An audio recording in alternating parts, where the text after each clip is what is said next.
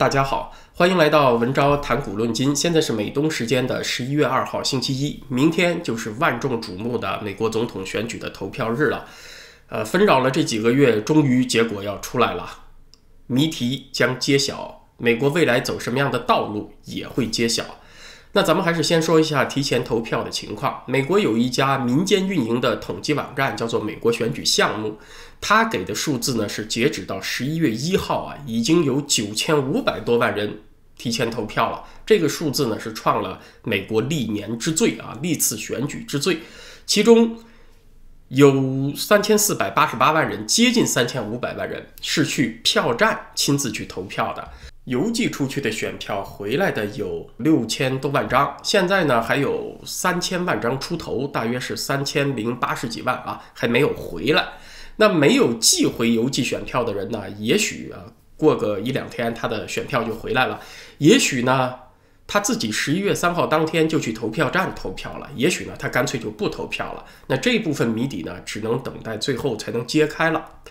呃，还有一种可能性呢，是十一月三号啊这一天虽然开票，但是结果出不来，还不知道谁胜选了，会不会发生这一幕啊？它得取决于这两位候选人的得票是不是非常接近。如果有一方啊领先特别大，差距非常明显，当然也就没有悬念了。就算有那么一些邮寄选票还没有回来，呃，这部分数量也就不足以扭转局面，一方就可以宣布胜选了。特别美国还是选举人团制嘛，如果有一位候选人在一些关键的州他已经确定胜选了，那当然他很大概率也可以宣布自己胜选了。今天早上，《华尔街日报》发了 Morning Consult 这个机构选前最后一次民调的结果，是个啥结果呢？就说这个拜登的全国支持率啊超过了川普八个百分点啊，这八个百分点是个什么概念呢？要知道。一个月以前，九月底，路透社的民调也是这个结果，说拜登的全国支持率领先了川普八个百分点。可是你要知道，过去一个月是被称之为十月惊奇啊，这一个月里可是发生了很多事情啊。美国第三季度的经济数据啊，是在十月下旬出来了，是比第二季度的环比折年率增长了多少呢？百分之三十三点一，说得上是 V 型反转。环比折年就是把这一个季度的增长推广到全年，呃，大约呢是按这个速度算啊，一年增长了多少啊？总之呢就是一个 V 型反转啊，一下子经济增长就拉上来了。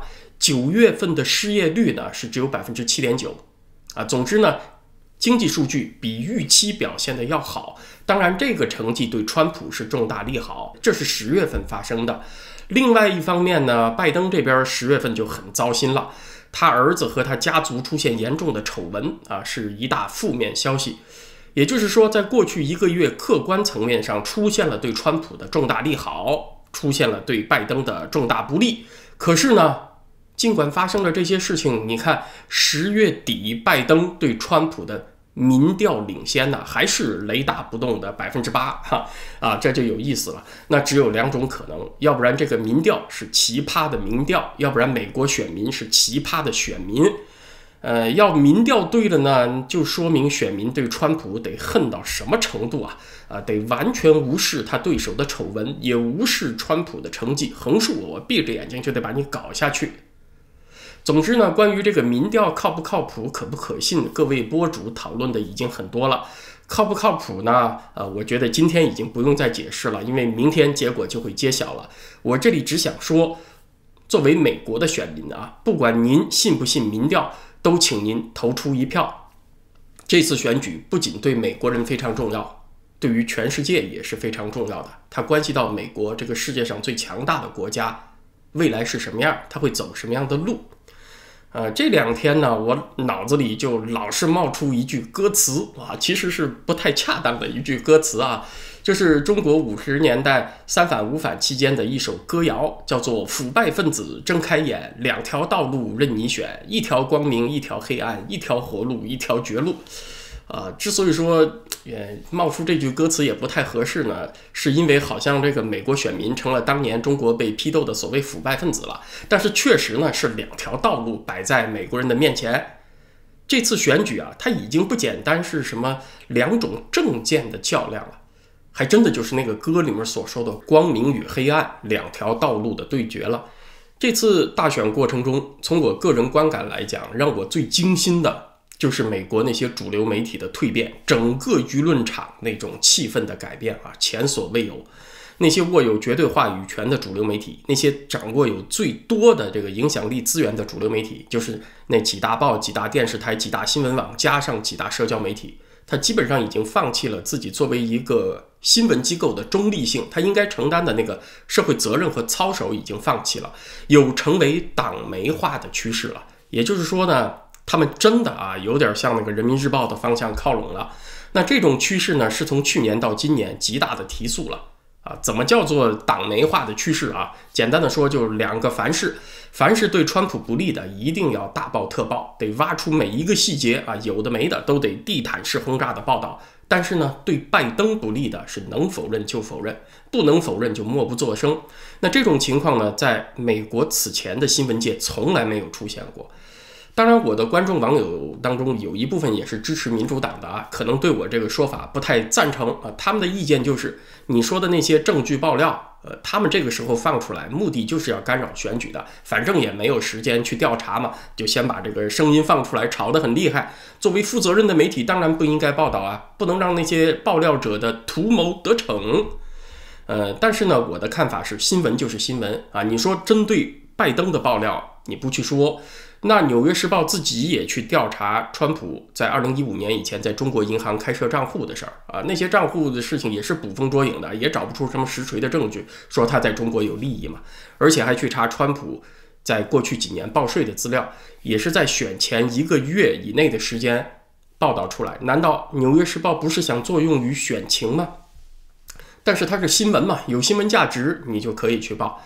而现在美国的主流媒体呢是非常有选择性的，帮一边，然后呢去打另一边，那这就违背新闻操守，呃，这就有党媒化的趋势，以前是没有的。新闻媒体呢是在民主社会被称之为第四权，是司法、立法、行政之外的第四种重要权利——舆论监督的权利。你如果只用它来监督某些人，不监督另外一些人，那不出很大问题吗？它的偏移啊，对整个社会的影响会非常大，危害会非常大，啊，可能有朋友说你就是支持川普啊，那这些主流媒体，呃，护拜登打川普，你就不高兴？还真不是这样。哪怕呢，今天这些主流媒体是护川普打拜登，但是他们选择性的失明，就是无视房间里的这样一头大象去帮助一方，同样是我反对的，也是非常危险的。主流媒体还有一个表现啊，除了拜登那个丑闻，就是美国第三季度经济的 V 型反转。反而呢，他们对此相当冷漠。对于中共官媒所说的中国第三季度的经济高速增长啊，甚至比疫情之前、比去年同期还增长了百分之四点九，这个数字呢拿过来就用，不加质疑啊，还引来了一堆人的羡慕啊，说中国就是更成功啊，就更值得学习啊。我记得啊，去年在疫情之前。中国有个叫做中国市场研究集团的机构，它的总经理呢叫做雷小山，他就对 BBC 说过一句话，他说中国经济增长百分之六点二，感觉上和百分之二点六差不多啊。这个话呢还说的比较委婉客气一点，意思就是说中国经济增长的实际情况，你把那个小数点的数字前后颠倒一下，更接近实际一点。中国的那个国家统计局，准确的讲啊，它是一个宣传部门。你都很难说它是统计部门，只不过呢，它是一个技术性比较强的宣传部门。政治局定了今年 GDP 增长百分之六，你看它拿出来的最后结果刚好就是百分之六。它是那个先射箭啊，再画靶子是吧？然后就说正中靶心呐，使劲鼓掌啊，先定了这么一结果，然后再去组织数据来支持这个结果啊，我还。还不是我在这儿黑中国的国家统计局啊，这个不可信呢。是李克强当年当那个辽宁省省委书记的时候自己就说过的。他说他只看三个数字：铁路货运量、发电量和银行的中长期贷款的余额，被称之为李克强指数。做中国研究的人呢都知道啊，那个国家统计局的数字你是不能够直接拿来就用的，你一定要做行业分析的。就算你没有途径取得客观真实的数据，那也要尽量去找那种有指标意义的微观领域啊。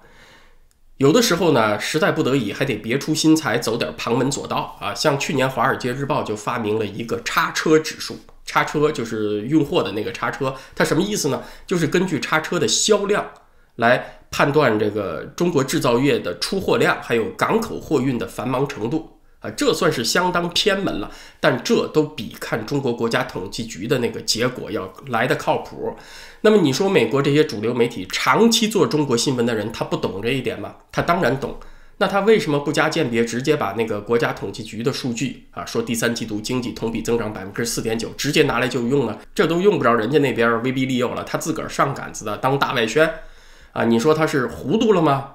我说他是揣着明白装糊涂。什么意思呢？他就是要变一种方式说川普抗疫不利，恢复经济一塌糊涂啊！你看中国做的这么好，川普你不是打经济牌吗？就用这种方式间接的来贬低你。当然你说贬低呢也行啊，这个媒体它总有唱好的，有唱衰的嘛。但是你有理有据、持中平衡的贬低也行啊。纽约时报呢是引用了一个经济学家叫做尼尔欧文的话。说那个美国的经济数字啊，呃，不行，那个有误导性，是吧？什么环比增长了百分之七点四啊啊！你说美国这个政府的数字有误导性也行，那它总不比中国国家统计局的那个数字更有误导性吧？那为什么那百分之四点九的增长数字你直接拿过来就用了，对吧？所以这都是美国某些主流媒体党媒化这个趋势非常严重的表现啊！呃，这么走下去，离人民日报真的就不远了。说媒体有左右之分呢，这个是常见的，但是在重要的事实问题上，在怎么样处理基本信息的问题上，是应该有操守底线的啊。